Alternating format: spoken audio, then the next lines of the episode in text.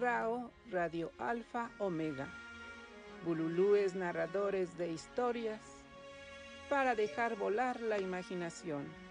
Con su anfitriona María Elena Cano.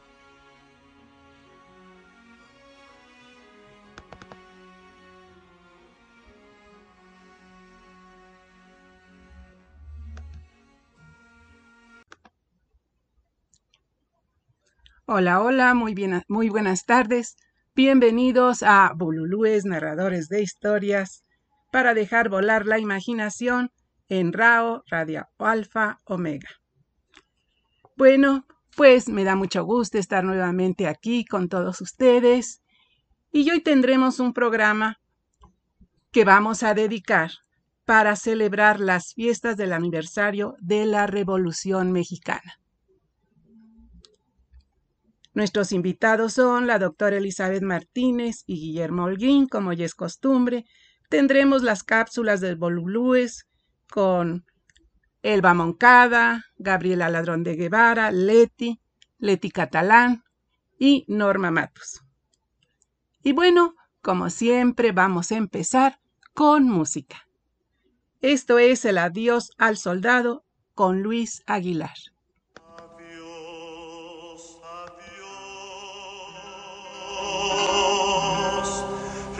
lucero de mis noches.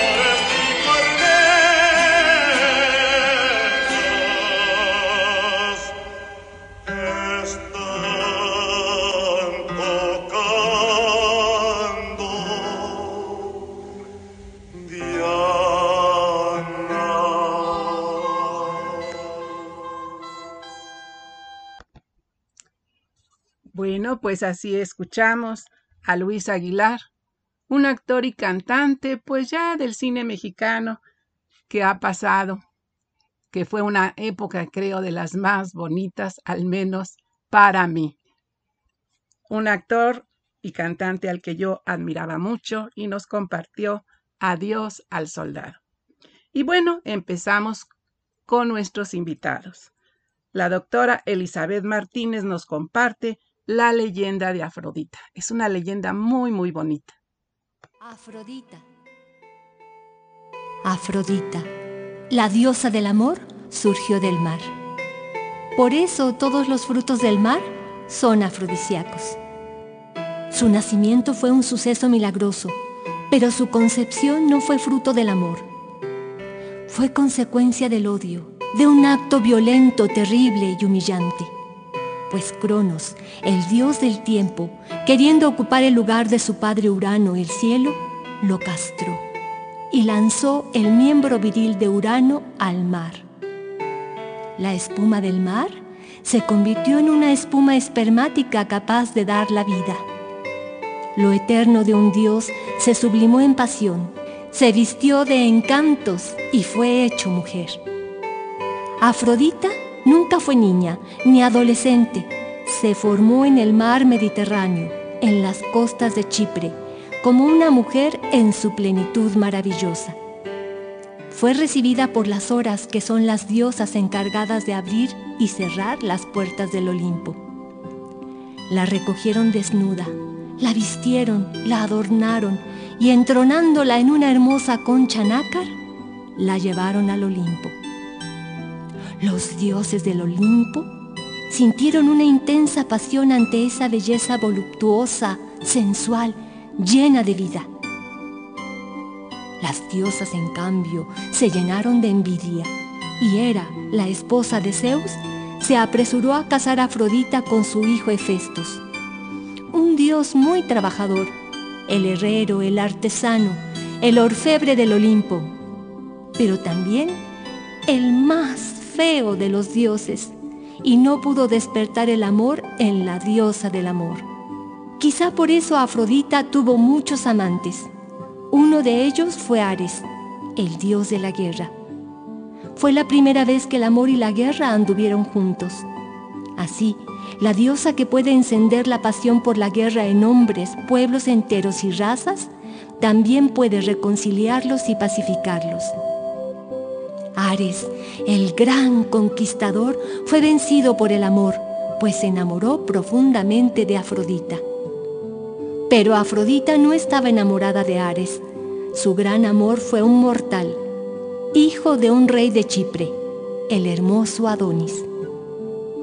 Ares, celoso y enfurecido, mató a Adonis. Desde entonces, Afrodita se convirtió en la protectora de los amores desafortunados. Antes protegía a los enamorados felices, pero ¿quién que es feliz necesita ser protegido? al comprender que nunca más volvería a sentir lo que Adonis le inspiraba, la diosa del amor no fue ya la pasión desenfrenada. Ella no inspira amor platónico ni amor eterno, ni siquiera garantiza el éxito en el amor. Fue y sigue siendo la diosa que junta a las criaturas mediante la fuerza sexual para asegurar la continuidad del cosmos. Y todo mortal la encuentra un día aunque sea un instante en su camino, cayendo en el delirio amoroso por algo o por alguien. Poderosa es Afrodita, tan poderosa es que todos nosotros estamos aquí. Bien, esto fue la leyenda de Afrodita con la doctora Elizabeth Martínez. Muchas gracias por esta leyenda tan bonita.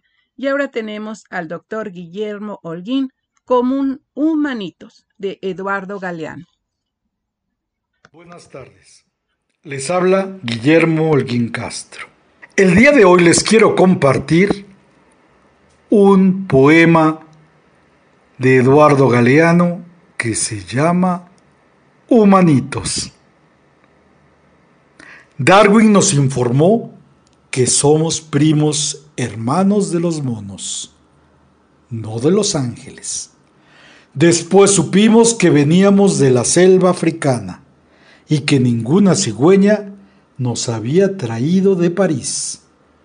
No hace mucho nos enteramos que nuestros genes son casi igualitos a los genes de los ratones. Ya no sabemos si somos obras de Dios o chistes malos del diablo.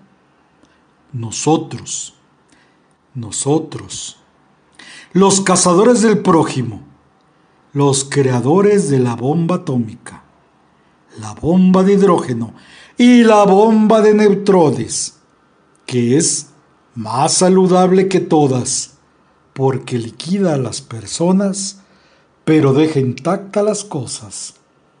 Los únicos animales que inventan máquinas, los únicos que viven al servicio de las máquinas que inventan, los únicos que devoran su casa, los únicos que envenenan el agua que les da de beber y la tierra que les da de comer, los únicos capaces de alquilarse o venderse y de alquilar o vender a sus semejantes, los únicos que matan por placer, los únicos que torturan, los únicos que violan y también, y también, los únicos que ríen, los únicos que sueñan despiertos, los que hacen seda de la baba del gusano, los que convierten la basura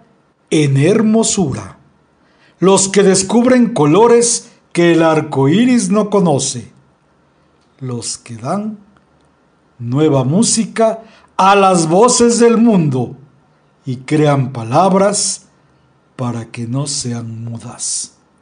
La realidad ni la memoria. Bien, el doctor Guillermo Holguín nos compartió Humanitos de Eduardo Galeano. Pues sí, ahí describe muy bien a los humanos. Bien, ahora continuamos con Gabriela Ladrón de Guevara, nuestra madrina, que nos comparte en versos y voces.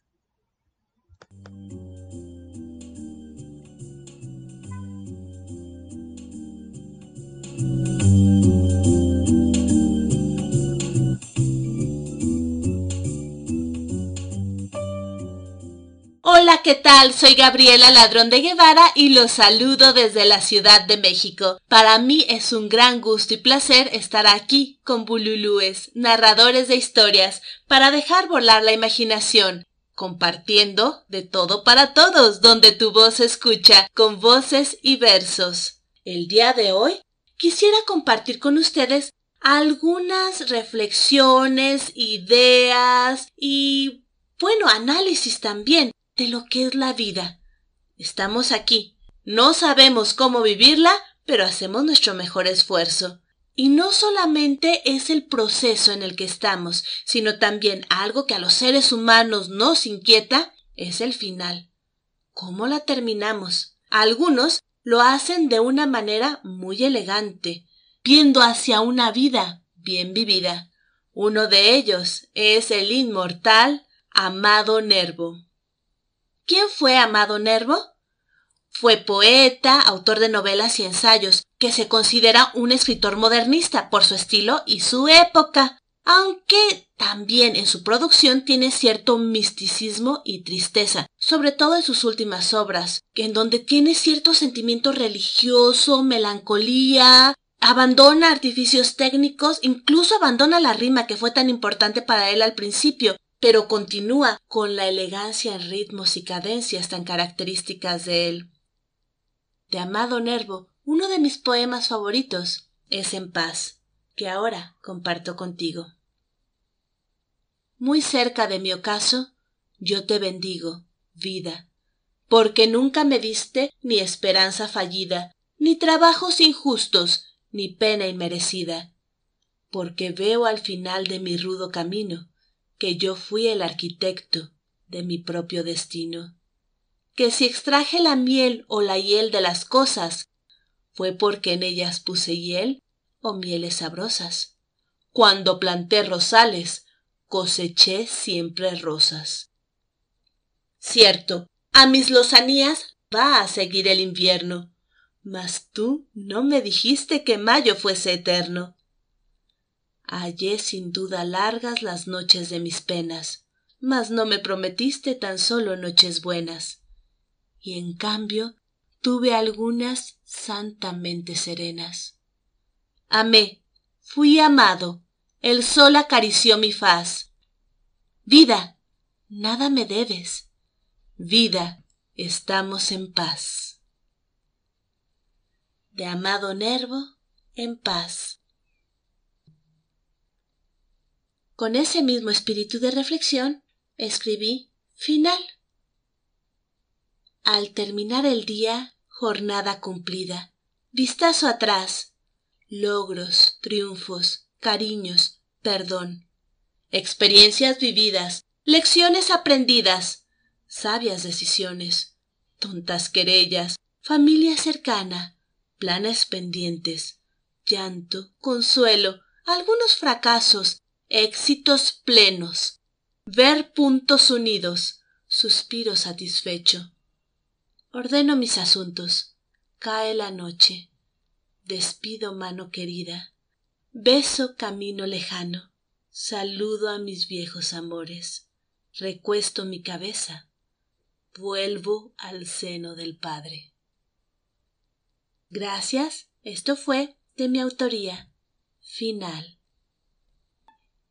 Como pudimos escuchar, tanto Amado Nervo como yo estamos reflexionando de manera muy diferente y sin quererme comparar con el maestro Nervo acerca de la vida y sobre todo el final de la misma. En mi caso, también he reflexionado mucho acerca de el proceso de vivir y de ahí nace mi poema Vida. Estamos aquí, no hay vuelta de hoja, días, noches, ilusiones, llanto, traiciones, recuerdos, temor, angustia, besos, música, luz, decisiones, pasión, calor, baile, oscuridad, espanto, opciones, encrucijadas, oportunidad gozosa, aprendizaje honesto, valiente enseñanza, ardiente desvelo. Todo vale, todo danza, tú decides hacia dónde navega tu velero. Vida, de mi autoría, de Gabriela Ladrón de Guevara. Cierto, la vida no siempre es danza, versos, historias hermosas. También hay momentos oscuros. ¿Y cómo he pasado por ellos? Con fortaleza, como este poema que escribí nos dice. Temor callado, hueco en el alma, silente miedo, pecho vacío, de mi red amorosa sacaré fuerza. Momento oscuro, dolor quemante, no me vence ni aplasta, sacaré fuerza del silencio. Espalda cargada, débiles rodillas, corazón estrujado, sienes pesadas, de los pasos pequeños sacaré fuerza, de los triunfos leves de cada día. Caos, llanto, dolor, miedo, no es permanente ni se estanca. De esa evidencia sacaré fuerza mientras camino entre flores secas. Paso a paso, la paz regresa. Todo es distinto, despunta vida, regresa el alba. Sacaré fuerza de esa certeza. Fortaleza, también de mi autoría. Muchísimas gracias a ustedes por acompañarme en este recorrido, en esta reflexión acerca de esta gran aventura que es la vida. Muchísimas gracias a Bululúes, narradores de historias, por la oportunidad y a María Elena Cano por la invitación. Sobre todo, sobre todo, muchísimas gracias a ustedes. Soy Gabriela Ladrón de Guevara y nos escuchamos próximamente.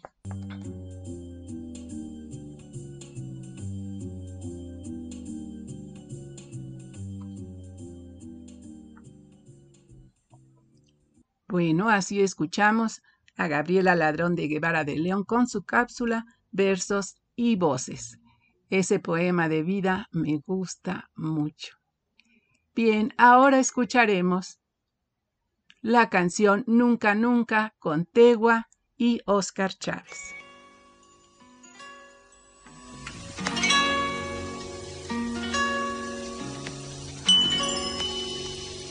Nunca Nunca, nunca pensé que me amaras. ¿Cómo iba a pensarlo? Tan pobre que soy. ¿Cómo iba a pensarlo si eres tan bonita? Si eres tan hermosa si eres tan gentil. Sufrí mucho tiempo, lloré muchas veces, la vida inclemente, todo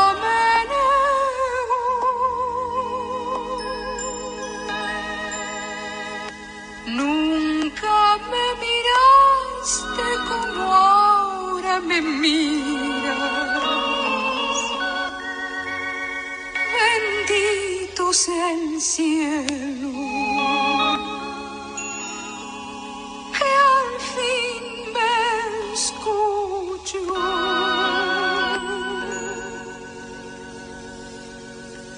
Nunca, nunca, nunca pensé que tus labios me hicieran caricias que tanto anhelé. ¿Cómo iba a pensarlo si siempre que hablabas caían en mi vida gotitas de hiel? Las dichas ajenas testigos de todas las penas que pasé por ti. Nunca me besaste como ahora me besas. Bendito sea el cielo.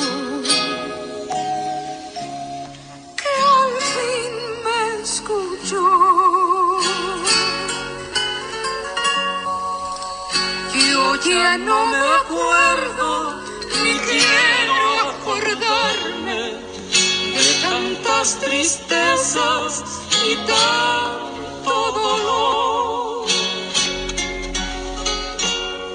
Tu amor y mi dicha, dueña de mi vida, han hecho que olvide lo que yo sufrí. Nunca, nunca, nunca creí merecerte. Y ahora que eres mía, ya no sé qué hacer. Y porque eres buena y porque eres bonita. Te entrego los restos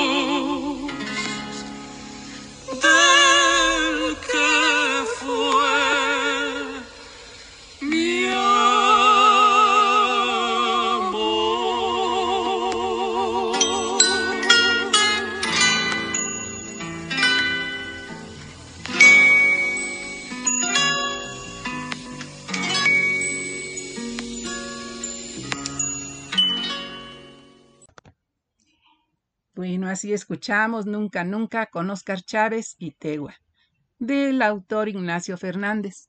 Bueno, esto no tiene que ver con la revolución, pero tanto Tegua como Óscar Chávez, Amparo Ochoa, fueron pues los que se puede decir muy famosos aquí en México con el canto nuevo hace uy, ya bastante tiempo y que siempre amaron todo lo que es nuestro México y nuestra música.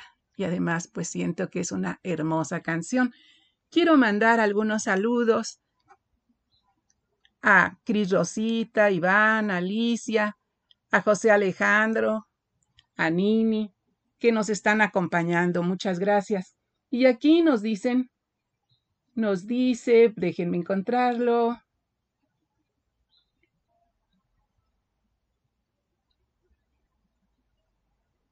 Ah, miren, aquí Nini nos dice, bello poema de Amado Nervo. Felicitan a Gabriela Ladrón de Guevara. Sí, ese poema de vida es muy hermoso. José Alejandro nos dice, escuchando fuerte y claro, muchas gracias, muchas gracias por estar con nosotros. Y le dice a Gaby, excelente poema, bella declamación. Felicidades. Bien, también aquí Nini felicita a Gaby. por su declamación. José Alejandro dice, muy bella canción a dúo. Sí, realmente es muy, muy bonita. Muchas gracias por acompañarnos.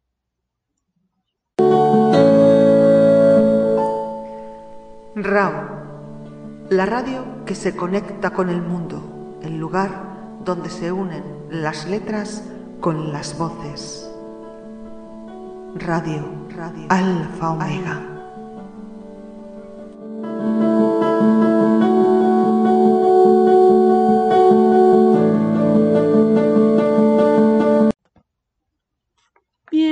Ahora les comentaré que la revolución de 1910 dio lugar a la Constitución Política de los Estados Unidos Mexicanos de 1917, la primera en el mundo por su contenido político y social. Y bueno, pues recordando a todos estos personajes que participaron en esta lucha, les hablaré un poco en la cápsula de películas, música y personajes inolvidables de algunas versiones que existen sobre el nombre de Pancho Villa. Hola, buenas tardes. Hoy en la cápsula películas, personajes inolvidables y música les hablaré de Pancho Villa. José Doroteo Arango Arámbula, conocido por su seudónimo Pancho Villa, nació en la hacienda de Río Grande, actualmente La Coyotada el 5 de junio de 1878 y murió asesinado en Hidalgo del Parral, Chihuahua, el 20 de julio de 1923. Durante la Revolución fue conocido como el Centauro del Norte. Entre las versiones del nombre de Francisco Villa se encuentran la primera, Doroteo Arango se encontraba fugitivo de la ley por un hecho que aconteció en 1894. Uno de los hijos de Laureano López Negrete, propietario de la hacienda Sombrerillo, donde trabajaba, violó a su hermana mayor. En represalia, Doroteo tomó un revólver y disparó contra el terrateniente, fugándose a las montañas, donde pasó la mayor parte de su tiempo hasta 1910 sobreviviendo solo hasta que lo rescató una pandilla de bandidos, encabezada por el hombre llamado Francisco Villa. Al no tener a dónde ir, Arango empezó a operar con esta pandilla, asaltando pueblos y delinquiendo en otras áreas. Por su lealtad se ganó la confianza del jefe de la banda. En una ocasión Francisco Villa, el jefe de la banda, sufrió una herida de bala por lo que agonizando nombró a Arango como jefe de la pandilla de bandidos. Fue entonces cuando Arango cambió su nombre a Francisco Villa, a petición de la pandilla que ahora encabezaría. Regresó a la hacienda, donde mató a Agustín López Negrete, donde el cuñado lo buscaba para matarlo. Mató a su rival y él y sus hombres empezaron una lucha en defensa de la clase popular que era fuertemente explotada. La segunda versión cuenta que su verdadero padre fue en realidad Luis Fermán Gurrola, pues su madre había sido su sirvienta, y al no reconocer aquel a su hijo, fue bautizado por Agustín Arango, quien era hijo natural de don Jesús Villa, abuelo paterno del muchacho, siendo de él de quien adoptó su apellido llamándose Francisco Villa. Y por último existe otra versión, que cuenta que una mujer de apellido Arango tuvo amoríos con Jesús Villa, que había pasado de residir en San Gabriel, Jalisco, a San Juan del Río en el estado de Durango, y que de ellos nació Agustín Arango aunque éste debió haber llamado Agustín Villa Arango, se desconocen las causas de por qué Jesús Villa no dio nombre a su hijo, y éste recibió el apellido de su madre. Agustín Arango contrajo matrimonio con Micaela Arámbula, y de ellos nace Doroteo Arango. Finalmente Doroteo Arango retoma el que su padre le contaba era su apellido legítimo para hacerse llamar Francisco Villa, como medida para ocultar su identidad. Villa se inició en la revolución durante sus primeros años, principalmente en el estado de Chihuahua, en el norte de México, donde su ideal consistió en frenar el abuso que ejercían los hacendados sobre los campesinos y el derrocar a los grupos establecidos en el poder público. Pues bien, aquí les he comentado sobre, pues no sé si sean anécdotas, si se les pueda llamar así, sobre el por qué Doroteo Arango tomó el nombre de Pancho Villa. Muchas gracias. Nos escuchamos el próximo miércoles. Bueno, pues esto fue un, algo muy pequeñito sobre el general Villa, que realmente su, su nombre era Doroteo Arango. Bien, ahora les compartiré un corrido de que interpretado por David Reynoso, corrido Viva mi general. David Reynoso fue un actor también del cine mexicano que ya ya tiene muchos años que salía y era un actor muy recio. Su voz, pues, uno no pensaría que podría cantar al escucharlo en las películas, pero Aquí está la muestra de que sí lo hacía.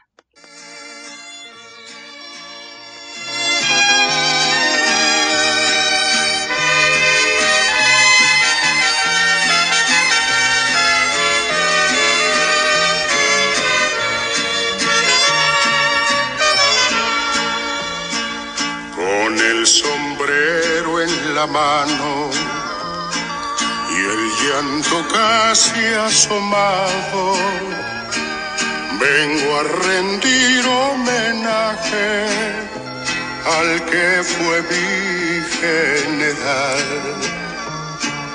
Fuiste un hombre de coraje, valiente en todo momento, lloraste de sentimiento también de felicidad, aunque tu pueblo jamás olvidó rendirte memoria.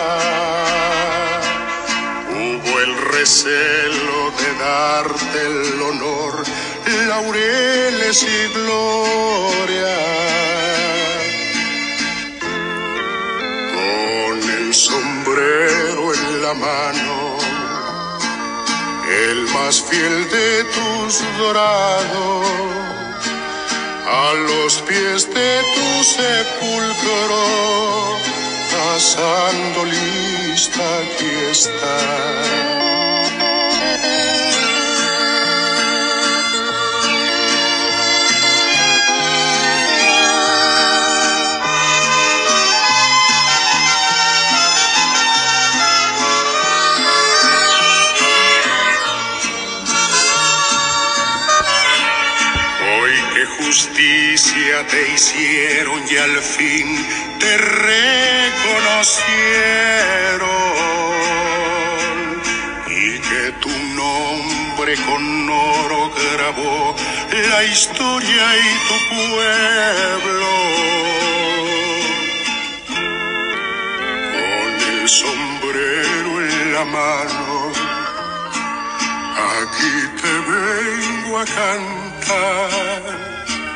Que viva Francisco Villa, que viva mi general, que viva mi.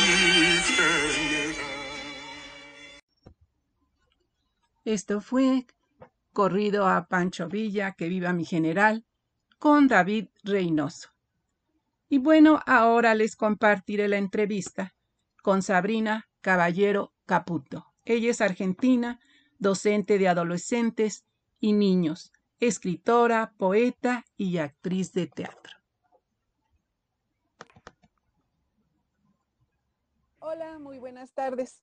Bienvenidos a Bululúe Narradores de Historias para dejar volar la imaginación en miércoles en vivo para RAO Radio Alfa Omega. Y bueno, pues hoy tenemos a una gran invitada, Sabrina Caballero Caputo. Muchas gracias, Sabrina, por aceptar la invitación. Bienvenida. muchas gracias a ustedes por invitarme. La, verdad que para mí es un honor poder participar, así que, bueno, mucho agradecimiento y mucha felicidad también por poder compartir con ustedes. No, pues el honor es para nosotros, para el grupo y para mí especialmente.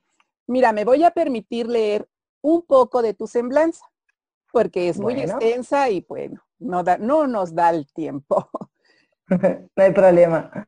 Bien, ella es Sabrina Caballero Caputo. Nació en La Luz Este, Buenos Aires, Argentina. Es enamorada de las artes escénicas, por lo que realizó talleres y seminarios. Taller de texto, expresión corporal, del texto al manifiesto, espacio disparate, iluminación, vestuarios. En la institución Red Teatral del Sur y se profesionalizó en la Escuela Municipal de Teatro. Además, es docente de niños y adolescentes en la Sociedad de Fomento Otamendi y de adolescentes y adultos en Imperio Love, Casa de las Artes. Dirigió obras de su autoría, La Habitación, Miserias Humanas, Mundo Extraño, y participó de elencos teatrales presentando obras en diferentes teatros. Paseo La Plaza y Vitral, entre otros. Bueno, pues esta es la pequeña semblanza que yo les comento porque es mucho más amplia. Y ahora, pues bueno, este, Sabrina, coméntanos quién es Sabrina. Bueno, eh, ¿qué puedo decir de mí, no? La verdad es que es verdad, estoy enamorada de las artes. En primer lugar, todo nació a partir del teatro y bueno, y después eh, comencé a encontrar eh, una, especie, una, especie de espacio en lo que es la escritura y la verdad también me enamoré muchísimo. Siento como que a través de la escritura uno puede transmitir un montón de emociones, sentimientos, eh, crear, ¿no? Y transmitir eh, cosas positivas, cosas positivas al mundo, ¿no? más allá de que sea real o no. Entonces también me permito eso y también encontré que uno puede sanar. Al escribir puede ir soltando emociones. Entonces eh, creo que Sabrina es expresar. Sabrina necesita expresar y creo que, que eso es Sabrina, una expresión constante. Muy bien, perfecto. Y bueno, a ver qué más nos puedes comentar porque por lo visto eres directora de teatro, escritora, poeta. A ver, coméntanos, coméntanos sobre tu obra, sobre lo que has hecho. Bueno, eh, la verdad es que estoy muy contenta porque ya tengo tres antologías.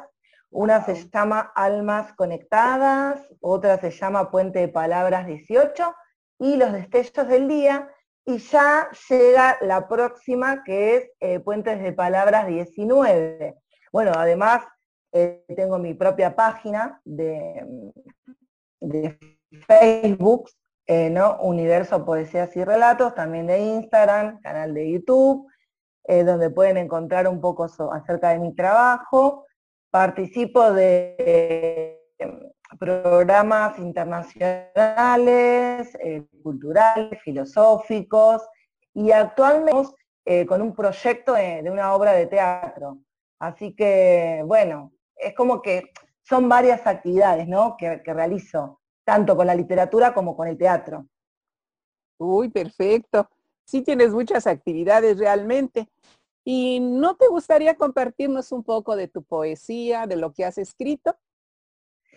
Sí, en realidad, como para abrir un poquito esto de la poesía, se me había ocurrido leer algo que escribí hace, eh, hace poquito justamente para un programa internacional que se llama Poesía, de mi autoría, por supuesto, ¿no? Dice, la poesía nace del alma, cual nota musical, y aunque el mundo aún no la aclama, es tierra fértil anclada, es un niño adulto que viaja en busca de su origen. La mente en ese momento divaga, mas la emoción a flor de piel abre sus alas. Escribir es plasmar una vida que late en un papel. Emerge el sentimiento, mas no existe la razón. Poesía es arte que sana, que ilumina en mi interior. Es un brillo que se irradia de corazón a corazón. ¡Wow! Bravo, qué bonita manera de describir la poesía, porque como tú dices, el escribir eh, también nos sana, nos sana porque muchas veces escribimos cosas que en las que entran nuestros sentimientos, como que damos un poquito, ¿verdad? O un mucho de nosotros mismos en cuando uno escribe. Muy bonito. claro. continúa. Gracias. Lo que nos eh, compartir. Bueno, cómo no. Eh, tengo acá un poema que nos llama un poco a la reflexión, porque además de todo esto que comenté, estoy en un movimiento filosófico de paz, donde el eje principal es lograr la paz en el mundo. Parece algo como muy lejano o un poco imposible, pero no es imposible, todo es posible. Eh, bueno, se llama Pueblo por la Paz, de mi autoría, por supuesto. Dice, pueblo marchito, perdón, entre sombras, solloza mientras cava su fosa, la humanidad. Corazones rotos ya no quieren sangrar, gargantas secas, a desánimo, triste realidad. Gritan por dentro y por fuera la bandera blanca de la paz. El ventarrón puede parecer contrario, mas sopla a favor en nuestro corazón. Despertar hacia la libertad, unidos por un mundo ideal, luchando por utopía que no es inalcanzable. El coraje nos guiará las estrellas parecen lejanas, sin embargo, yacen en nuestro interior, destellos en el mundo de esperanza. Los ojos estaban ciegos, ahora conscientes. inevitable transmutar. Coloridos son los capullos que florecen en el verde jardín. El océano sonríe con el arco iris trasfondo los pájaros con su cántico de amor. El universo nos recompensa. Luego de la tormenta sale el sol. Se asoma radiante temprano por la mañana. Lejanas lágrimas, la humedad alumbrando la alegre ciudad está. El hombre sabio resuena el tambor. Tiembla la naturaleza, arde el fuego que quema. Llamaradas de aliento, campanadas suenan al viento. El atardecer augura buenas energías, los colibríes felices. La tierra se ilumina como cuando sale la luna en la más tenue oscuridad. Ese sería Pueblo por la Paz. Realmente es para reflexionar. Eh, tú comentas ahí que puede parecer una utopía, ¿no? El que la paz pero no por eso el hombre pierde la esperanza de lograrla algún día, aunque sinceramente a veces sí se siente uno un poco desanimado, pero no hay que dejarse vencer. No, la verdad es que no hay que dejarse vencer. En realidad, lo que menciono del pueblo marchito y demás es por todo esto que estuvo sucediendo, ¿no? Y que creo que en realidad esto de la pandemia, como por ahí otros eh, problemas sociales, ¿no? o culturales, eh, llaman ¿no? a despertar la conciencia. Creo que por esto es que me inspiré a poder escribir este, este poema, ¿no? A despertar, a despertar el yo superior y dejar de lado el egoísmo para poder eh, concientizarnos y saber que somos, que en realidad que somos todos, no es que somos uno, no estamos separados de, la naturaleza, de, de, otro ser humano. Entonces creo que, va por ahí, ¿no? Que está bueno construir un lazo de unión que pueda fortalecernos como seres humanos y construir una sociedad mejor. En realidad esa es la, es el mensaje que quiero dejar, ¿no? A través de la, de la poesía o de estas poesías, por lo menos. También tengo ver con, muchas cosas que están pasando en la sociedad, con esto del maltrato a la mujer, con esto de los femicidios, ¿no? que es un tema que preocupa bastante. Eh, es un poema muy cortito, pero creo que también es como eh, para dar un sacudón, ¿no? Y que la gente diga, wow, no, si esto está pasando, no hay que mirar para, para otro lado, ¿no? El poema se llama Voces. Me dije a mí misma, no acariciaré más tus demonios, ni permitiré más golpes en mi piel. Seré libre, cueste lo que cueste, muy lejos de ti me iré. Y no hablo solo por mí, sino por todas las mujeres violentadas, por los femicidios cometidos, que se escuche nuestra voz ante la impunidad del malintencionado que abusa sin piedad, con mis ojos cargados de lágrimas de tanto llorar, con mi garganta seca de tanto gritar, ni una menos, ni una más. Eh, creo que este poema también simplifica un poco parte de mi historia.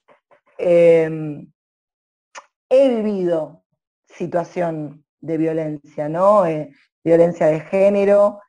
Y también eh, en mi círculo hubo muchos casos eh, de femicidios y, bueno, de todo este tema que la verdad es que me gustaría que, se solucione. Así que espero que todo el mundo que escuche, ¿no? Tanto la mujer que, que está viviendo una situación así, diga, no, si yo puedo salir, si otra persona pudo, yo también puedo, puedo salir de esta situación. Cuesta, cuesta mucho, pero no es imposible. Eh, así que, bueno, un mensaje para la mujer y un mensaje también para esos hombres que maltratan a las mujeres, que basta, basta. Y bueno, también hay hombres que son maltratados, por supuesto, ¿no? Eh, eh, puede pasar, es, son los menos casos, pero puede pasar también. Eh, después, si quieren, les puedo compartir un poema que tuvo mención de honor, que salió en este libro. Hay muchos poemas de muchos autores increíbles, la verdad, de muchos países. Y se llama Más allá de tu voz. Quizás eh, hay que repito muchas palabras, como la, creo que tiene que ver con, con mi sentir, ¿no? Como que pasa todo por ahí, ¿no? Desde el lado artístico. Bueno, dice así, más allá de tu voz, interferencia en tus palabras, ruido de fondo solo reluce un pajarito cantor. Nota musical endulzan mis oídos, no puedo interpretar tu decir. La naturaleza predomina en mi sentir, el eco que vibra me envuelve en una burbuja de amor. En esta catástrofe mundial, lo único que salva es la paz. Somos dos amando lo que no vemos, percibiendo el amor que nos tenemos. El alrededor no existe, somos nuestro mundo. Somos poesía que nace en nuestros labios y muere en nuestros besos. No sé qué, qué opina. No, me encanta. Me encanta tu poesía, el que acabas de pasar también de voces. Ya, ya me hiciste favor de habérmelo compartido antes. Realmente estruja, estruja el corazón porque, como tú dices, quien ha estado cerca de la violencia, quizás es a la que más le, le llama la atención, ¿no? Hacerlo pues se puede decir público para que la mujer también trate de salir de todo eso que es tan doloroso. Y este otro que tiene mención honorífica, pues bueno, imagínate, por algo sacó la mención honorífica, es muy, muy bueno. Yo quisiera que, aparte de tus poemas, digo, ya después nos compartas otro, nos platicaras un poquito como las obras de, de teatro que dirigiste, un poquito sobre eso porque según bien tu semblanza, que fueron de tu autoría algunas obras. Sí, sí, la verdad que sí.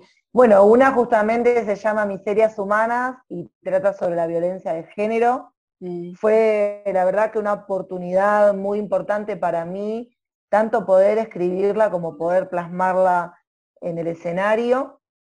Eh, muy reconfortante, por cierto, y tuvo mucha, mucha llegada.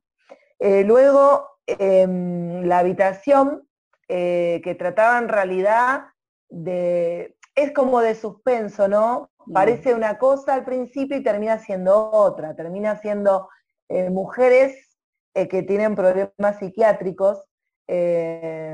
Así que, bueno, es como que me, me gusta como, como escribir sobre varios temas en particular. Y después, Mundo Extraño trata en realidad de lo que pasa en el mundo, ¿no? Sobre la codicia, el hambre, el egoísmo, y básicamente es que es como que los extraterrestres se apoderan de nosotros y nos muestran qué es lo que estamos haciendo mal. Eh, sería como, eh, o sea, eh, son obras que tienen mucha poesía y mucho teatro-imagen, mucho lenguaje corporal, más que nada.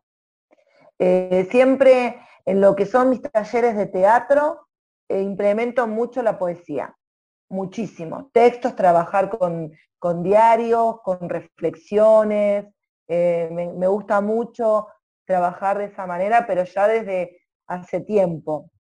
En realidad, escribo desde muy chica, pero antes escribía un poema y lo regalaba, y nunca los conservé. Siempre los regalé y eso es como que se perdió, se perdió tanto valor. Ahora puedo compartir, pero ni loca, ni loca me quedo sin mi poema escrito, ¿no es cierto? Porque cuesta también, ¿no? Eh, cuesta y aparte son emociones, ¿no? Que, uno va sintiendo y, está bueno poder conservarlas. Eh, yo quiero leer, no sé si tengo mucho tiempo, me gustaría leer dos poemas en realidad, no sé, vos me dirás. Sí, claro, adelante, adelante. Eh, uno para mí es muy importante, ya lo leí en, en, una convocatoria, que creo que vos también participaste en la de Mailem. En la de Mailem. Eh, sí, pero para mí es muy importante porque se la dediqué a mi papá. Quizá me emocioné un poquito, ¿no? Eh, él falleció después del Día del Padre, mm. sería ya es, que estamos, estoy medio perdida. Claro, después de octubre desde el año pasado. Estamos en noviembre este ya. No, de este año. Estoy perdida. Mil disculpas. Por eso ahorita ya eh, estamos en noviembre. Estamos, bueno, hace poquito, ¿no? Ajá, y la verdad es que para mí fue algo bastante duro. A pesar de que él ya era grande y demás, fue algo inesperado. Y le dediqué un poema y tuve la inmensa gratificación de que también fue elegido para esta antología. Los destellos del día. Así para mí es muy importante poder leerlo y transmitirlo, ¿no? Porque nadie está exento de, de una situación similar, ¿no? Y dice así, limonero, y dice lo siguiente, mis manos cálidas a centímetros de tu cuerpo inerte, tu rostro pálido como la nieve, tu cabello platinado como rayos de sol saliente, sentirte como hielo, profunda sensación, tu fuego extinto en mi llama interior, inminente conmoción, lágrimas y un adiós. Vuela alto como las gaviotas, aunque solitario como ermitaño. Conviértete en estrella, en luna, en lo que tú quieras. Soy amante del universo. Al mirar al cielo, te encontraré, aunque seas polvo, porque el viento me llevará hacia ti. Las nubes serán tus ojos, tu contorno enviará señales para que sepa que estás. Allí Conectaré con tu esencia y cuando que renace en un fresco limonero. En mi corazón ya eres jardín, naciendo como una flor del más bello color. Eres arcoíris, eres infinito, eres naturaleza que emerge en mi vivir. Y bueno, muy, muy emotivo, ¿eh? Muy emotivo, sí. A mí me emociona muchísimo. Y ahí estamos por hacer el limonero. Pero limon... voy a tener que hacer otro poema porque el limonero se convirtió en palta. Así que voy a tener que volver a escribir. Muy bien. Eh, y bueno, estamos tocando ¿no? diversos temas acá, ¿no? Eh, por los cuales uno puede eh, atravesar, porque en la vida nacemos, envejecemos, nos enfermamos y bueno, morimos, la ley de la vida, sufrimos todos estos tipos de procesos, ¿no? Sí. Pero uno va, con fortaleza va superando, ¿no? todo este tipo de situaciones, de obstáculos. Creo que lo más importante es ¿no? construir esa fortaleza interior para poder también transmitir, ¿no? Eh, transmitir alegría, ¿no? bondad a, las personas. Y no sé, ese es mi, es mi pensar y por eso escribí este poema que en realidad no sé si es, es un poema o es una reflexión es un escrito que se llama reflexión justamente. Y dice así, entonces te despiertas un día sin saber quién eres en realidad, con la incertidumbre de cuál es tu verdadero camino. Y si podrías cambiar tu destino, si tu esencia es infinita energía, fusionándose en el universo, hasta el último día y los próximos luego de tu expiración Quedas confundida por un rato, hasta que la luz de un rayo entra en tu coronilla, expandiéndose en todo tu ser, en cada célula de tu cuerpo. Reaccionas que tu cuerpo es solo tu disfraz, que eres máscara por donde se te mire, porque eres luz y oscuridad. Eso nadie puede ver. Tú puedes adentrarte a tus sombras, los demás solo observarán tus defectos y virtudes. Sin embargo, no te conocen en verdad. No sienten como tú. No saben acerca de tus reales emociones, acerca de tus sueños. Hasta pueden juzgarte sin ponerse en tu lugar y alejarse. Quizás te han prometido amistad eterna, amor eterno, poniéndose la excusa en el medio. Aparece el desierto pues ya se han ido. Mas eso no importa, el amor no se ruega, el amor es recíproco. Destellos de partículas energéticas que fluyen en tu interior son tu torrente. Eres aire, tierra, agua, fuego. Eres dom, sacerdotisa, intuitiva. Estás construyendo tu camino para sanarte y sanar. Eres un conjunto de sinfín de sorpresas que debes descubrir, redescubrirte. Reflexiona sobre la vida, sobre la amistad, sobre el amor universal y te das cuenta que el pasado es solo recuerdo. Lo sueltas, sintiéndote más liviana, como cuando en tu niñez has soplado un diente de tigre y este vuela sin prejuicios. De ti misma, de niña, como si vieras una proyección, una película. Te emocionas, luego te miras al espejo de adulta. Nota, notas cuánto has cambiado, evolucionado. Eres libre. Ahora solo tienes tu presente. ¿Qué harás con él? Eres potencial, capaz de decidir tu hoy, tu felicidad, hábil para fortalecerte, armaste con tus manos de artista tu propio castillo, con cada piedra que te arrojaron con desidia, con sudor, luchando, lo supiste levantar, sin influencia del que dirán. Más que un castillo es un imperio, tu imperio.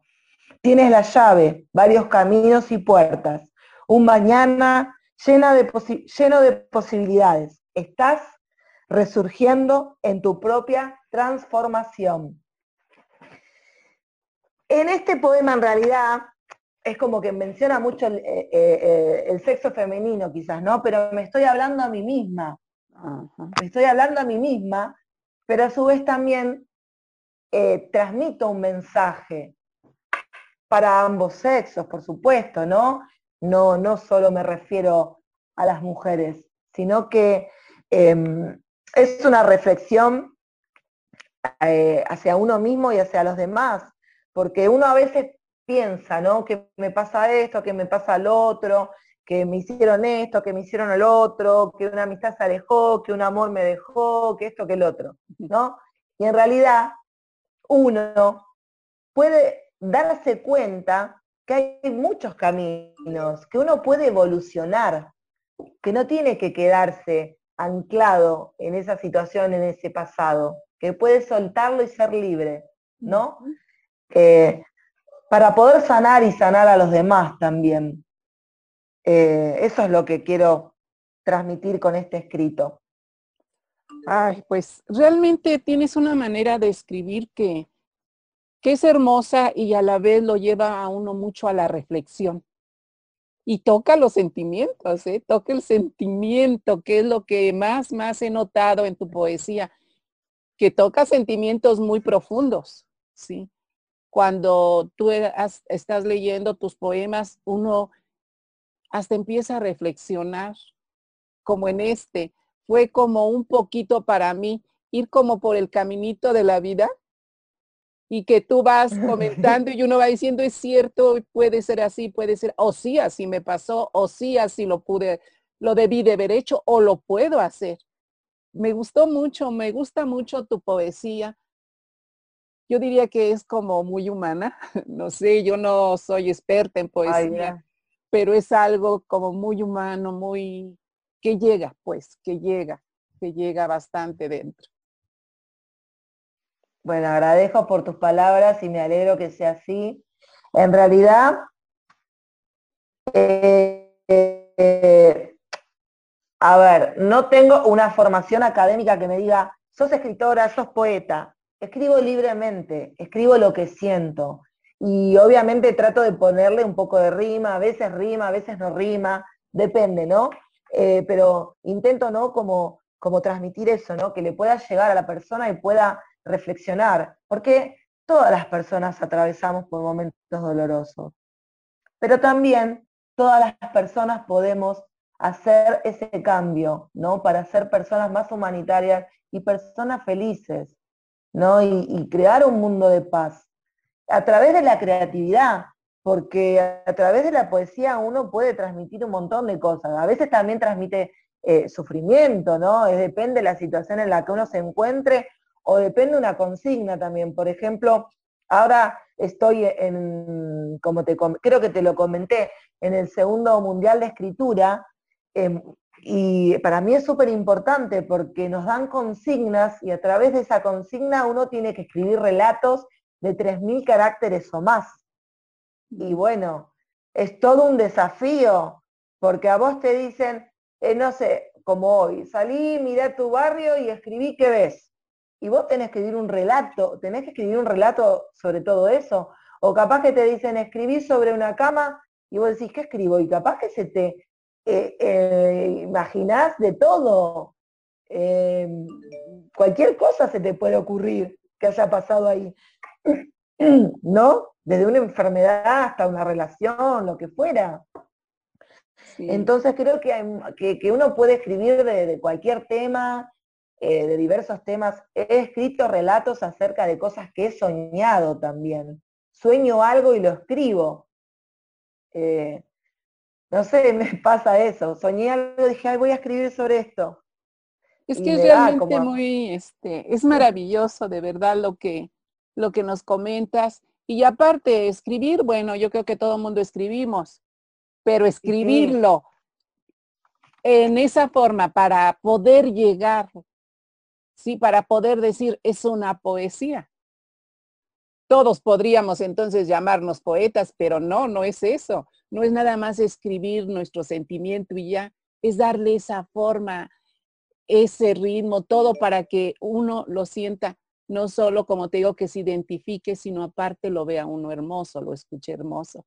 Realmente créeme que estoy muy, muy este, contenta eh, me encanta tu poesía, pero desgraciadamente el tiempo nos come. Ah. Ya te lo comenté desde antes. Y, estoy fascinada. Yo sabía que iba a ser una entrevista muy bonita, pero creo que superó mis, mis expectativas. Tu de verdad me encanta, de verdad, de verdad. Eh, yo, como te digo, no soy experta en poesía, porque ya ves que hay muchas, muchas reglas para la poesía, pero tu poesía es hermosa, eso sí lo puedo juzgar. Y que me encantó y me llegó también, creo que lo puedo este, juzgar.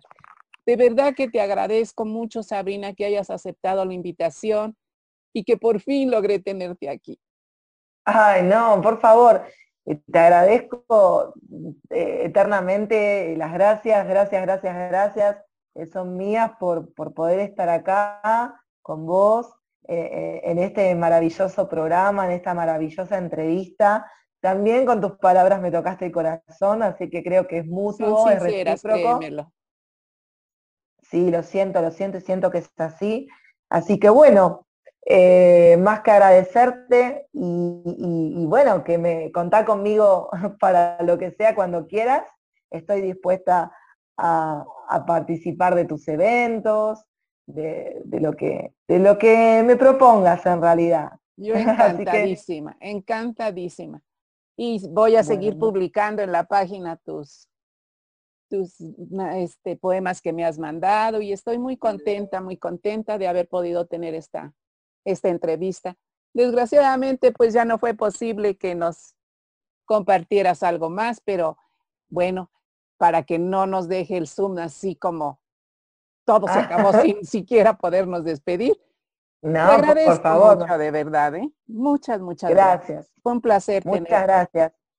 Y un beso enorme a todos desde Argentina a Buenos Aires. Y otro abrazo con nuestros mejores deseos para todos ustedes. Y bueno, pues igualmente. Así hemos llegado al final de miércoles en vivo de Bululú Narradores de Historias para dejar volar tu imaginación. Y bueno, esto también es para RAO Radio Alfa Omega. Y recuerden que los miércoles es el programa de 4 a 6 de la tarde.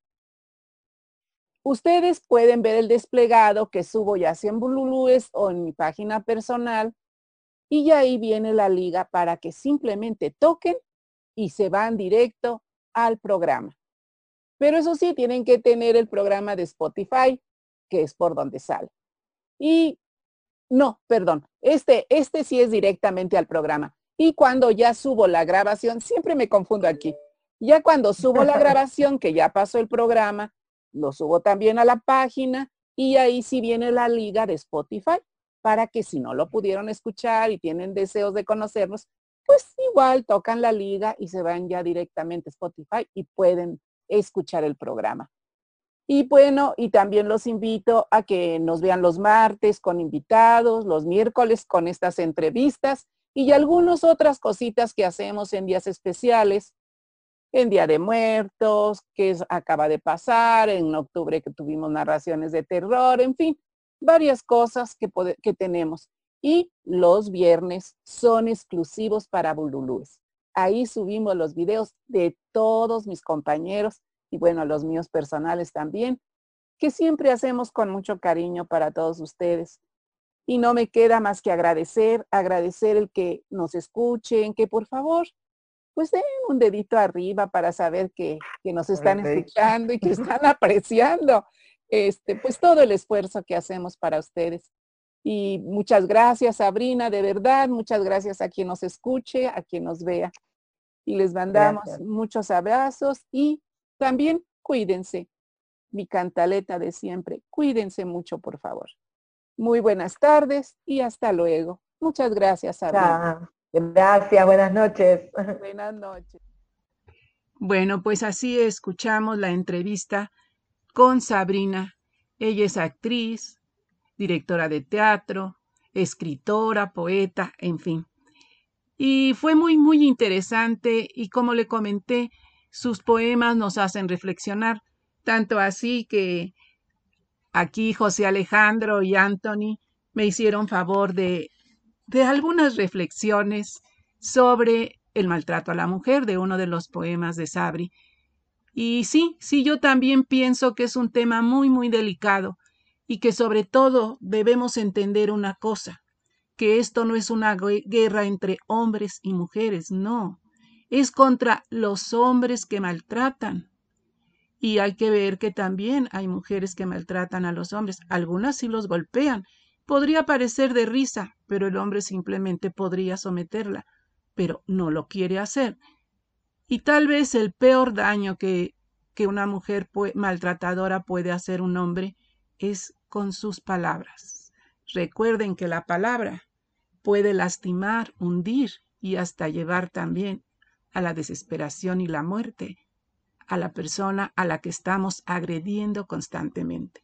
Así que no perdamos, no perdamos de vista esto del maltrato hacia la mujer.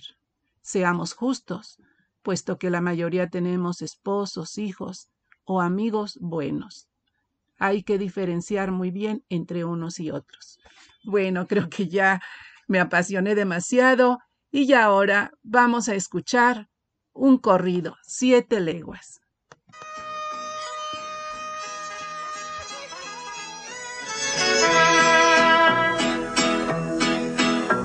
Siete leguas el caballo que Villamas estimaba. Cuando iba a pitar los trenes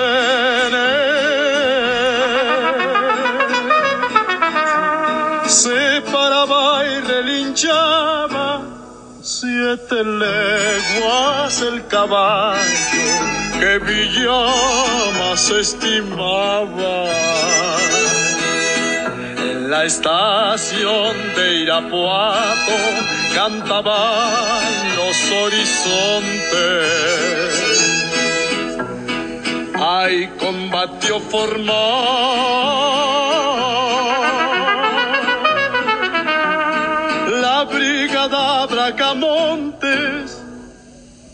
estación de Irapuato cantaban los horizontes.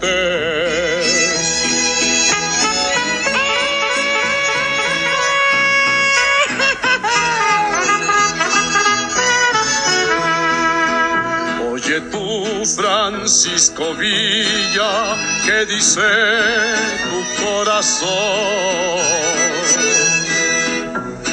Ya no te acuerdas valiente. Que atacaste paredón, ya no te acuerdas valiente que tomaste a Torreón. Como a las tres de la tarde silbó la locomotora Arriba Villa muchacho. Pongan la ametralladora como a las tres de la tarde silbó la locomotora. Adiós Torres de Chihuahua, adiós Torres de Cantera ya vino Francisco Villa a quitarles la pantera. Ya vino Francisco Villa a devolver la frontera. Bueno, este fue Pedro Infante con siete leguas de Graciela Olmos.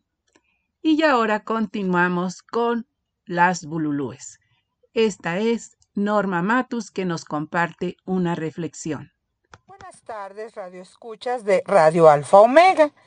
Esta semana participaré nuevamente con gran placer en el programa Bululúes, narradores de historias para dejar volar la imaginación. Y participaré con una lectura de un texto encontrado en las redes sociales de un autor desconocido, pero que seguramente nos hará reflexionar. Un amigo vino a mi casa a tomar café, nos sentamos y hablamos, hablando de la vida. A un cierto punto de la conversación le dije, voy a lavar los platos y vuelvo enseguida. Él me miró como si le hubiera dicho que iba a construir un cohete espacial. Entonces me dijo con admiración, pero un poco perplejo. Me alegra que ayude a su mujer. Yo no ayudo porque cuando hago algo mi mujer no agradece. La semana pasada lavé el piso y ni un gracias. Volví a sentarme con él y le expliqué que yo no ayudo a mi esposa. En realidad, mi mujer no necesita ayuda. Ella necesita un socio. Yo soy un socio en casa y por vía de esa sociedad se dividen las funciones. Pero no se trata de una ayuda como las tareas de casa. Yo no ayudo a mi esposa a limpiar la casa, porque yo también vivo allí y es necesario que yo también limpie. Yo no ayudo a mi mujer a cocinar, porque yo también quiero comer y es necesario que yo también cocine. Yo no ayudo a mi mujer a lavar los platos después de comer, porque yo también uso esos platos. Yo no ayudo a mi esposa con sus hijos, porque también son mis hijos, y mi trabajo es ser padre. Yo no ayudo a mi mujer a lavar, extender o doblar la ropa, porque la ropa también es mía y de mis hijos. Yo no soy una ayuda en casa, soy parte de la casa. Y con respecto a elogiar, le pregunté a mi amigo cuándo fue la última vez que después de que su mujer terminó de limpiar la casa, lavar la ropa, cambiar las sábanas de la cama, bañar a sus hijos, cocinar, organizar, etcétera, le dio las gracias pero un gracias del tipo, wow, cariño, eres fantástica. ¿Eso te parece absurdo? ¿Te estás, te está pareciendo extraño?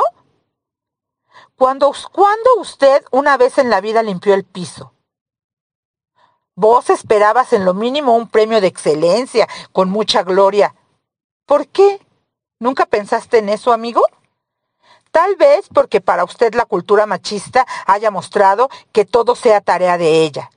Tal vez usted se haya ido enseñando que todo esto debe hacerse sin tener que mover un dedo. Entonces, ¿la elogia como usted quería ser elogiado de la misma forma? ¿Con la misma intensidad? Dale una mano, compórtate como un verdadero compañero no como un huésped que solo viene para comer, dormir, bañarse y satisfacer las necesidades sexuales. Siéntete como en casa, en su casa.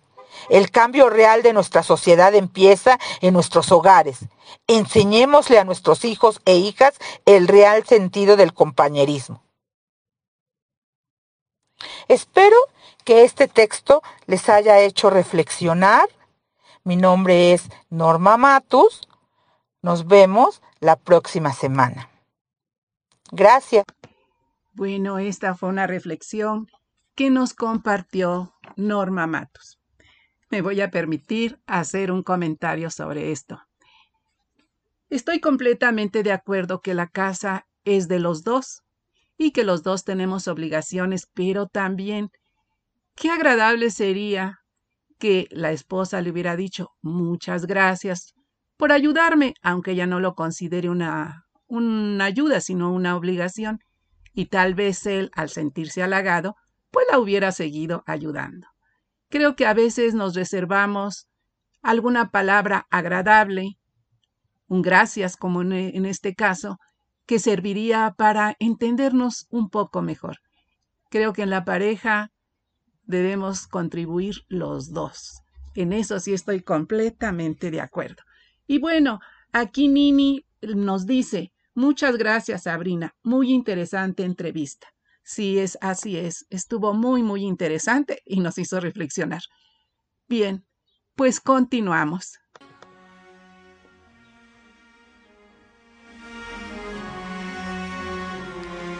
RAO Radio Alfa Omega bululúes narradores de historias para dejar volar la imaginación, con su anfitriona María Elena Cano.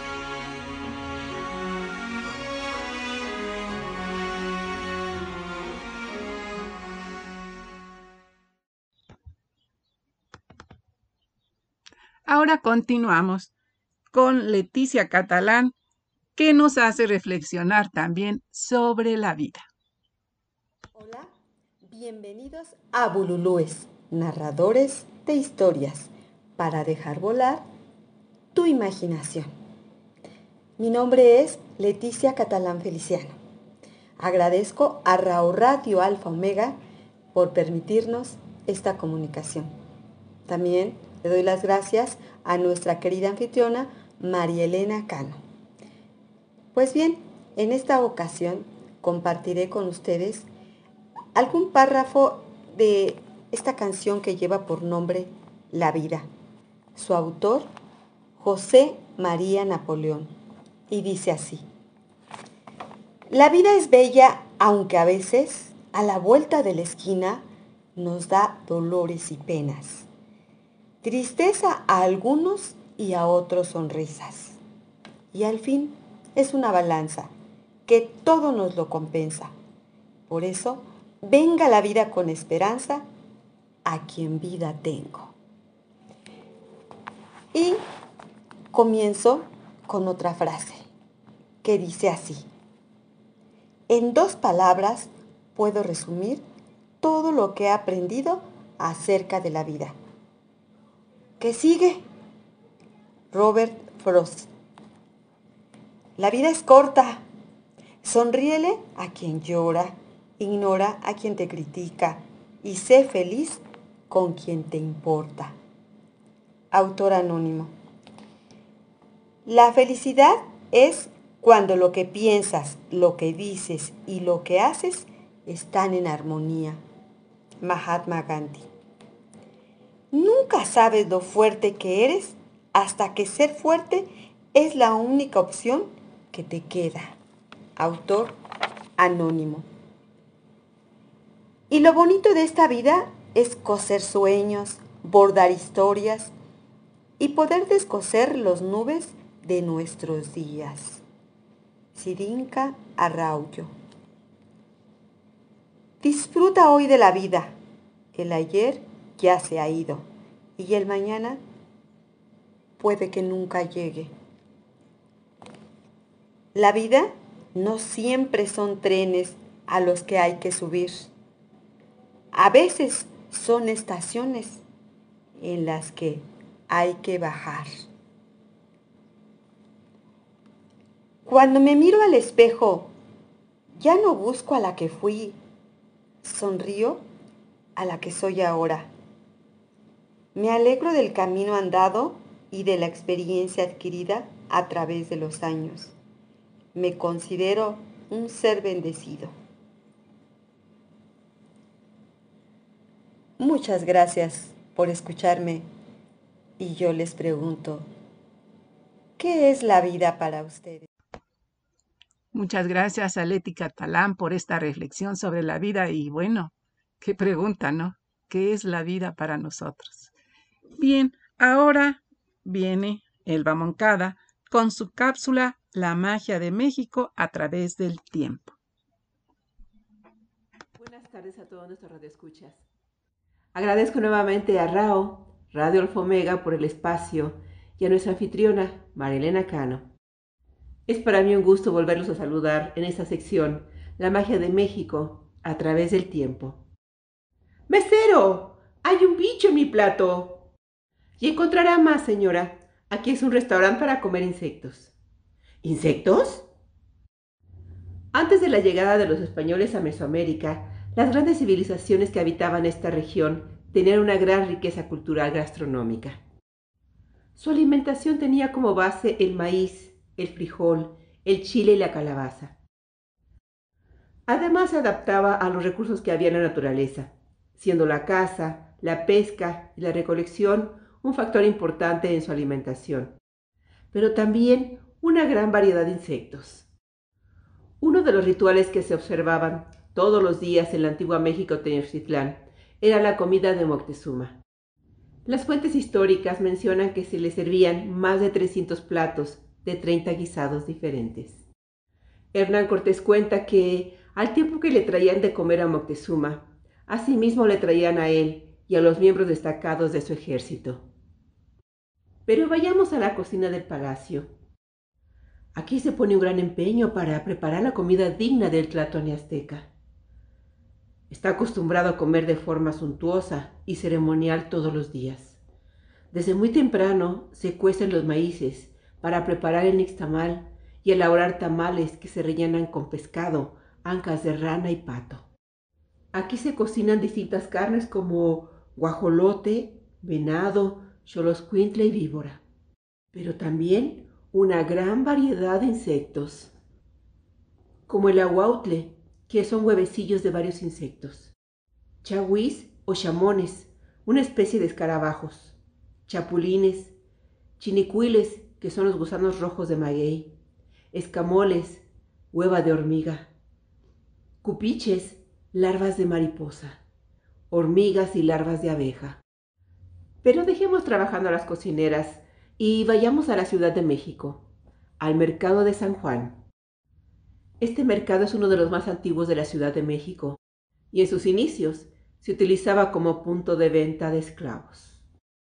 Aquí se venden las mejores frutas y verduras de la ciudad y una gran variedad de carne exótica, como jabalí, venado, armadillo, víbora y león, pero también insectos. En uno de los locales, lo primero que veo es un molcajete con una salsa de hormiga chicatana y chapulines, y varias charolas con distintas especies de insectos. Aquí tienen cocopache y coco rallado. El cocopache es la chinche del árbol del mezquite.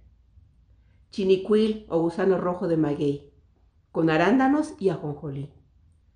Hormiga chicatana con cacahuates. Chapulines con sal y limón sal de gusano y sal de chapulín, salsa macha con chapulines y como postre, alacranes con chocolate. Pero vayamos a otro puesto. Aquí hay escorpiones gigantes, chinches, cucarachas de Madagascar y vinagrillos. En este local, todos los insectos se sirven sobre rodajas de naranja, su jugo, unas gotas de mezcal y sal.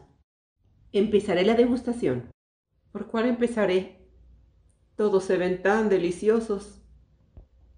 Probemos el vinagrillo. Se siente un poco el vinagre. Es muy crujiente, pero el vinagre predomina. No me gustó. ¿Pero qué tenemos aquí? Un delicioso escorpión gigante, con todo y aguijón. Tiene una consistencia también crujiente algo parecido al chicharrón de cerdo, pero no el mismo sabor. Entre prueba y prueba, tomo un sorbito de mezcal. Ahora van las chinches. Estas tienen un mejor sabor, un sabor ahumado, y son mucho más suaves, porque son pequeñas. Al fin he terminado la degustación. Termino mi copa de mezcal, pago y doy las gracias. Ahora viajemos a Zapotitlán de Salinas, Puebla. Me encuentro en el restaurante La Hormiga Negra. Aquí ofrecen un plato mixto de insectos. Son cinco especies. El primero que probaré es el cuchamá. Es un gusano. Sabe como, como a tierra, pero está sabroso. Sabe rico. Seguimos con el pochocuile. Es un gusano grande de unos 15 centímetros. Se parece mucho al que se conoce como quemador o azotador, aunque ya no tiene las púas. Es tostado, también es crujiente, pero me gustó más el cuchamá. Continuemos con los chapulines, que es el más común de los platillos que se comen en México. Son tostados con chile, sal y limón. Viene el texcal, que es la chinche de monte, cocinada con ajo y chile. Y su sabor es un tanto insípido, crujiente como todos, pero insípido. Y terminamos con la hormiga chicatana, o cortadora de hojas. De esta especie solamente se consume la hormiga reina. Mmm, y sorprendentemente tiene un sabor dulzón al final. Me gustó. Y después de haber probado diferentes tipos de insectos, creo que estoy preparada para comer de todo. Tomaré una última copa de mezcal mientras degusto unos escarabajos rellenos.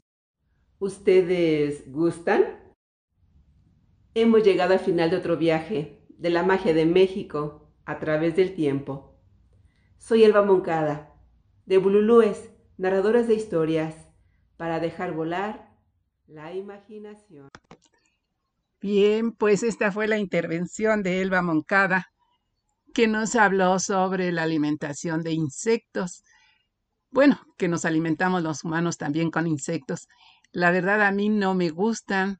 De muy chica me dieron un taco de chinicuiles y me fue tan desagradable que no me he animado a probar nunca más nada. Ni chapulines, ni chinicuiles, ni nada. Tal vez fue por la mala experiencia, pero comentan que son muy, muy sabrosos. Bien, pues ahora seguimos con música. Carabina 3030 con Luis Aguilar de Gerardo Núñez.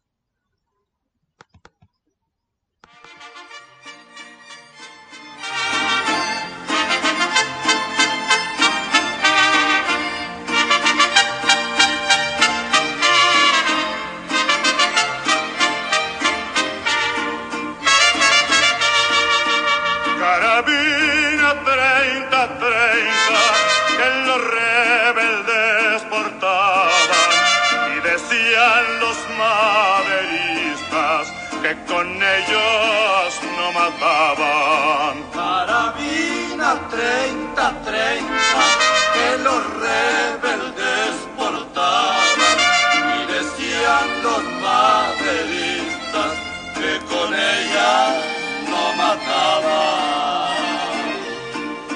Con mi 30, 30 me voy a marchar, a engrosar las filas de la rebelión mi sangre piden, mi sangre les doy por los habitantes de nuestra nación.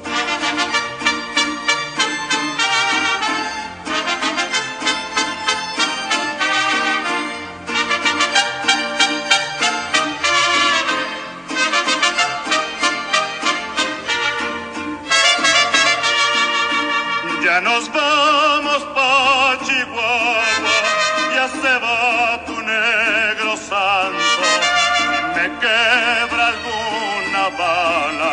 de a llorarme al campo santo. Ya nos vamos pa' Chihuahua, ya se va tu negro santo. Si me quebra alguna bala, de a llorarme al campo santo.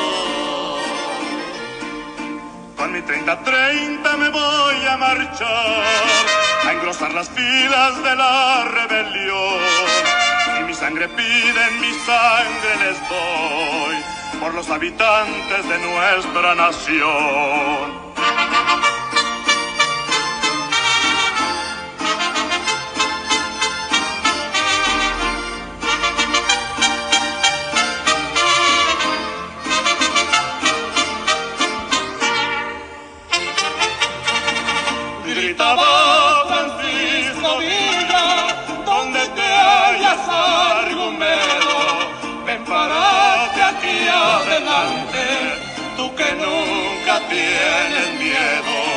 Gritaba Francisco Villa, donde te hayas argumento, ven parate aquí adelante, tú que nunca tienes miedo. Con mi 30-30 me voy a marchar, a engrosar las filas de la rebelión. Si mi sangre piden, mi sangre les doy, por los habitantes de nuestra nación. Bien, así escuchamos Carabina 3030 con Luis Aguilar, uno de los actores y cantantes del cine mexicano, muy, muy guapo. Bien, aquí Anthony y José Alejandro nos mandan la foto de una joven muy bella, un gatito escuchando música y bailando. Y nos dice José Alejandro, la magia de México a través del tiempo y pone muchos, muchos aplausos, aplausos para Elba. Y también nos dice que los chapulines y los acosiles son riquísimos. Bueno, desgraciadamente a mí no me gustan los insectos, pero respeto porque sí, me han comentado que son muy, muy ricos. Y bien, ahora vamos a continuar con una declamación de Ignacio López Tarso. Este artista, aparte de ser actor de películas y de teatro, también muy famoso en su tiempo, eh, también se hizo muy famoso declamando corridos. Así que les voy a compartir este a Pancho Villa. ¿No quiere?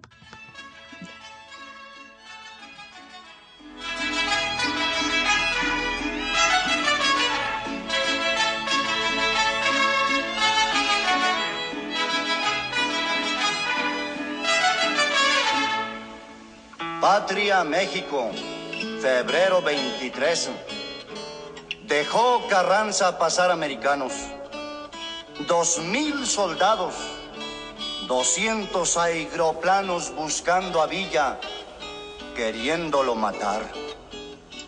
Después Carranza les dijo afanoso, si son valientes y lo quieren combatir, concedido, yo les doy el permiso para que así se enseñen a morir.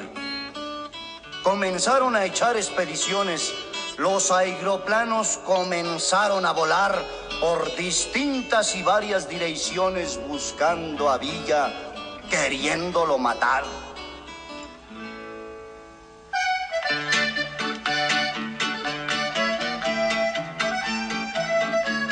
Los soldados que vinieron desde Texas a Pancho Villa no podían encontrar. Muy fastidiados de ocho horas de camino, los pobrecitos se querían regresar. Los de a caballo ya no se podían sentar y los de a pie pues no podían caminar. Entonces Villa les pasa en su aeroplano y desde arriba les grita, Goodbye. Cuando supieron que Villa ya era muerto, todos gritaban henchidos de furor. Ahora sí, queridos compañeros, vamos a Texas, cubiertos con honor.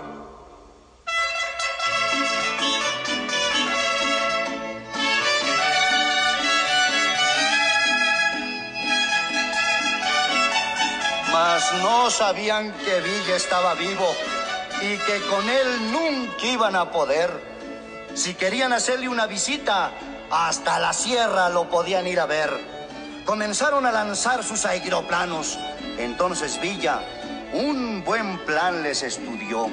Se vistió de soldado americano y a sus tropas también las transformó. Mas cuando vieron los gringos las banderas con muchas barras que Villa les pintó, se bajaron con todo y aeroplanos y Pancho Villa prisioneros los tomó. Toda la gente de Chihuahua y Ciudad Juárez, muy asombrada y asustada se quedó, solo de ver tanto gringo y carrancista que Pancho Villa sin orejas los dejó.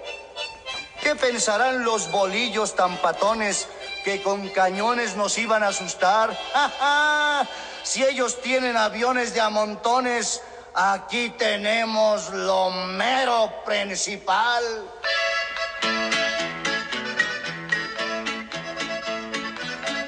Todos los gringos pensaban en su Alteza que combatir era un baile de carquís y con su cara llena de vergüenza se regresaron en bolón para su país. ¿Qué pensarían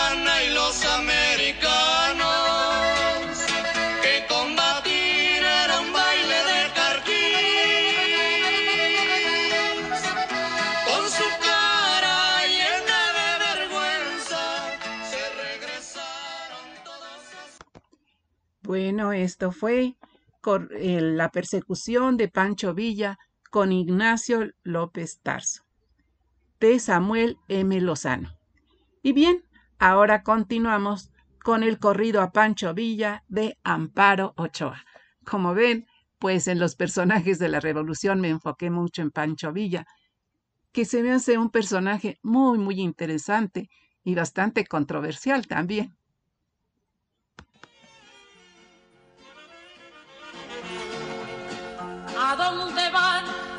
Trenes pasajeros. ¿A dónde van palomas del oriente? ¿A dónde irán los cantos más dolientes? Van a llorarle a un hombre guerrillero, el más bragado, más cabal y más valiente.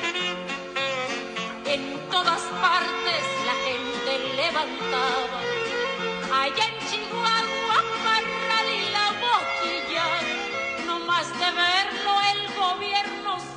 y se nombraba el general Francisco Villa, allá en Chihuahua, Parral y la Boquilla.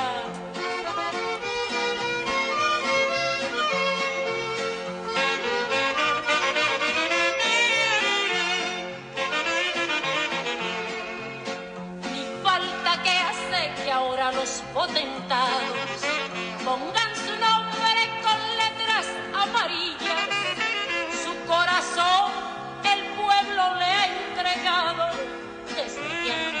combatiendo en la guerrilla. Allá en Chihuahua, Parral y la Boquilla.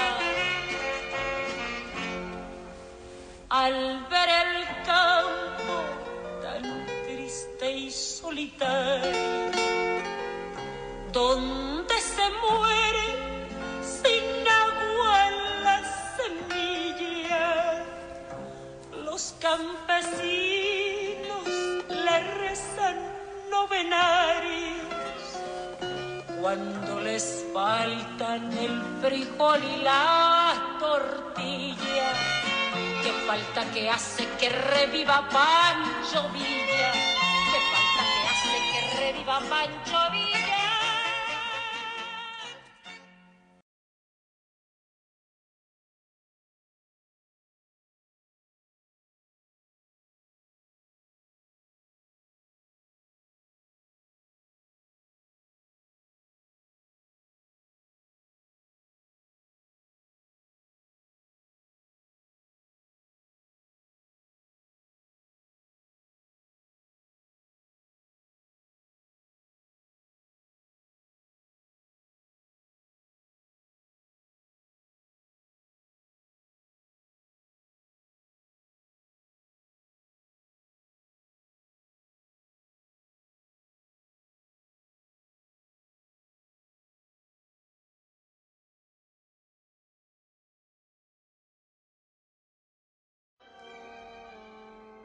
Desde la ventana de un casucho viejo, abierto en verano, cerrado en invierno por vidrios verdosos y plomos espesos, una salmantina de rubios cabellos y ojos que parecen pedazos de cielo, mientras la costura mezcla con el rezo, ve todas las tardes pasar en silencio los seminaristas que van de paseo.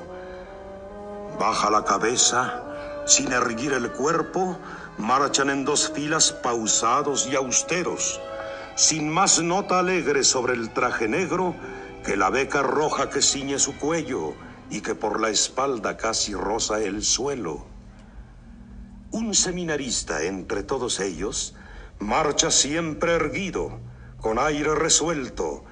La negra sotana dibuja su cuerpo gallardo y airoso, flexible y esbelto.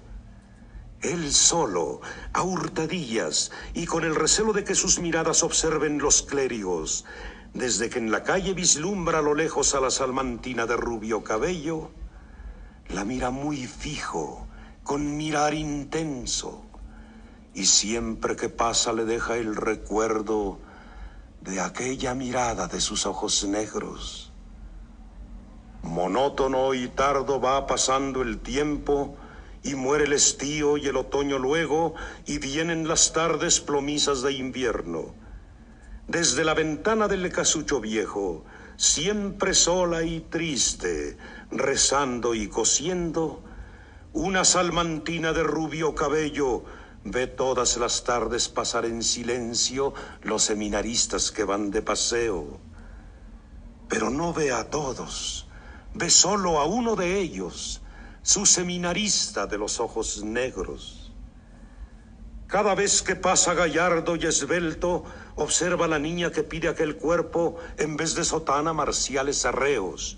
Cuando en ella fija sus ojos abiertos con vivas y audaces miradas de fuego, parece decirla, te quiero, te quiero. Yo no he de ser cura, yo no puedo serlo.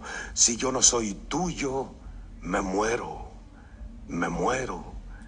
A la niña entonces se le oprime el pecho, la labor suspende y olvida los rezos, y ya solo vive en su pensamiento el seminarista de los ojos negros. En una lluviosa mañana de invierno, la niña que alegre saltaba del lecho oyó tristes cánticos y fúnebres rezos.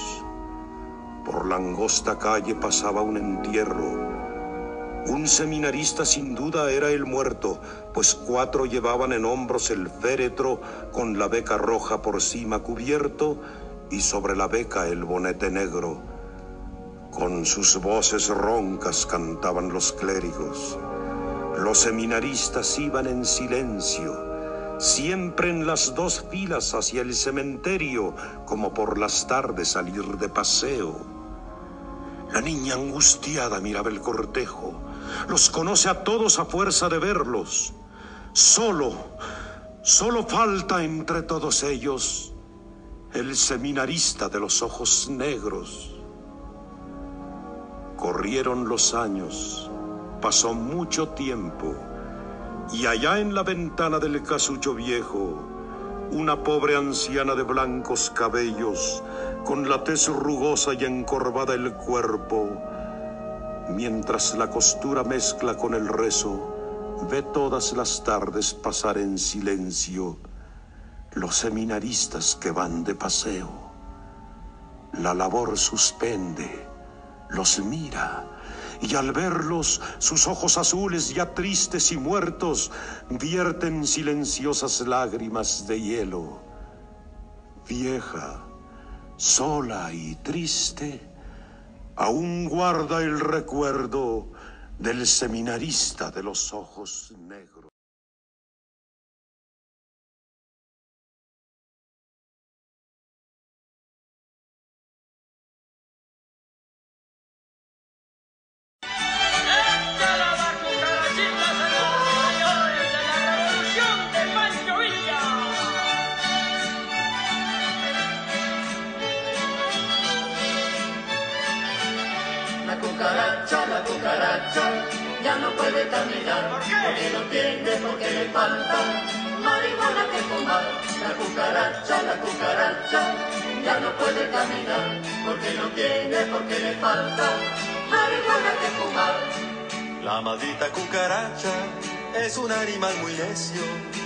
Metiendo la pata en la guerra y el comercio.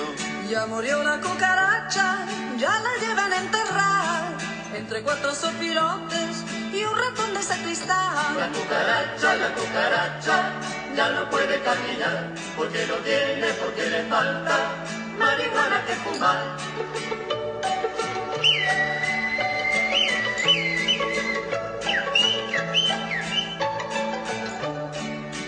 Barbas de Carranza voy a hacer una toquilla, para ponérsela al sombrero de su cuate Pancho Villa. Pancho Villa cuando viaja necesita dos vagones, uno para sus maletas y otro para sus cañones. La cucaracha, la cucaracha, ya no puede caminar, porque no tiene, porque le falta marihuana que fumar. La cucaracha, la cucaracha, ya no puede caminar, porque no tiene, porque le falta marihuana que fumar. Marieta, no seas coqueta, porque los hombres son muy malos. Prometen muchos regalos,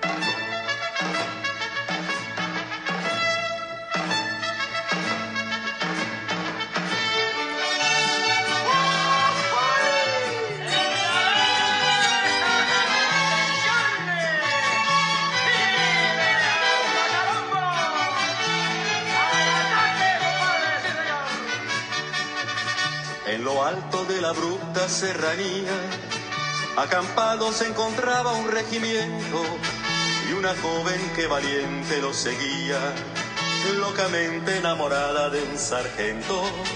Popular entre la tropa era delita, la mujer que el sargento idolatraba, porque además de ser valiente era bonita, y hasta el mismo coronel la respetaba.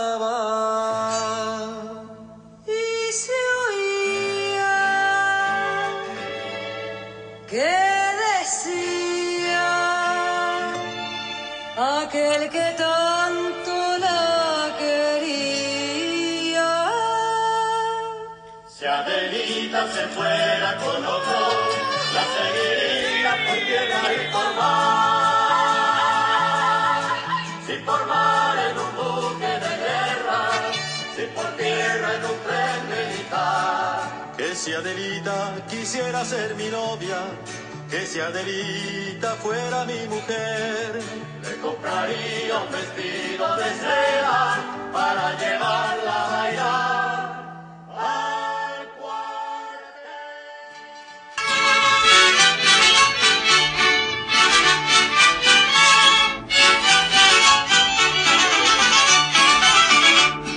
Esas tierras del rincón las sembré con un buey pando, se me reventó el barzón y sigue la yunta andando. Cuando llegue a media tierra, el arado iba enterrado, se enterró hasta la telera, el timón se deshojó, el basón se iba trozando, el yugo se iba pandeando, el sembrador me iba hablando, y yo le dije al sembrador, no me hablé con arando, se me reventó el barzón y sigue la yunta andando.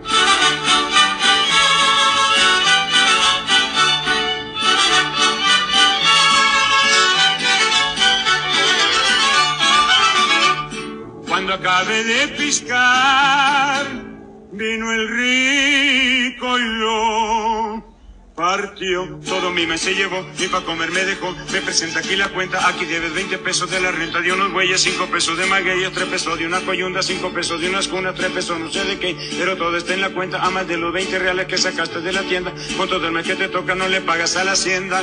Ahora vete a trabajar pa' que sigas abonando. No me quedé pensando, haciendo un cigarro de hoja que el patrón tan sinvergüenza todo mi maíz se llevó para su maldita troca. Se me reventó el barzón y siempre la yunta andando.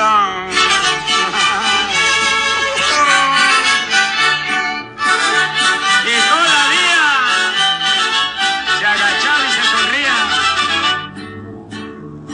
Cuando llegué a mi casita, me decía mi prenda amada. Un es que te tocó, le respondí yo muy triste, el patrón se lo llevó por lo que debe en la hacienda, pero me dijo el patrón que contara con la tierra. Ahora voy a trabajar para seguirle abonando 20 pesos, 10 centavos son los que salgo restando. Me decía mi prenda amada, no trabaja con ese hombre, nomás nos está robando.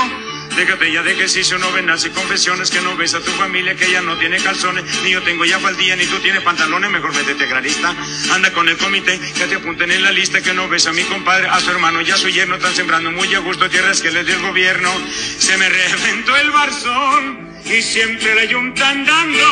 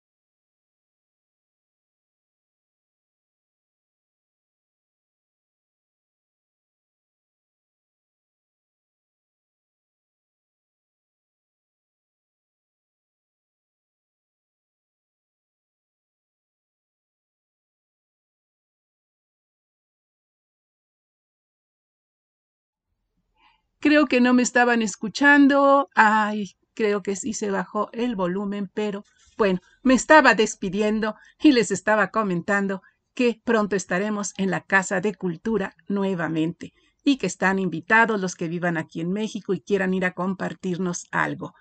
Y los esperamos el próximo miércoles de 4 a 6 aquí en RAO Radio Alfa Omega, en su programa Bululúes Narradores de Historias para dejar volar la imaginación.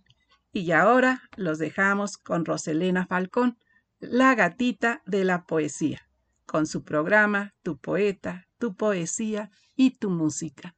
Feliz emisión, Roselena. Muchas gracias y nos escucharemos el próximo miércoles. Primero Dios.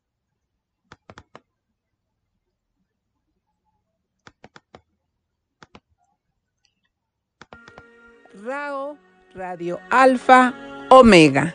En tu programa, Bululúes narradores de historias para dejar volar la imaginación. Muchas gracias por escucharnos y te esperamos el próximo miércoles de 4 a 6 aquí en RAO Radio Alfa Omega.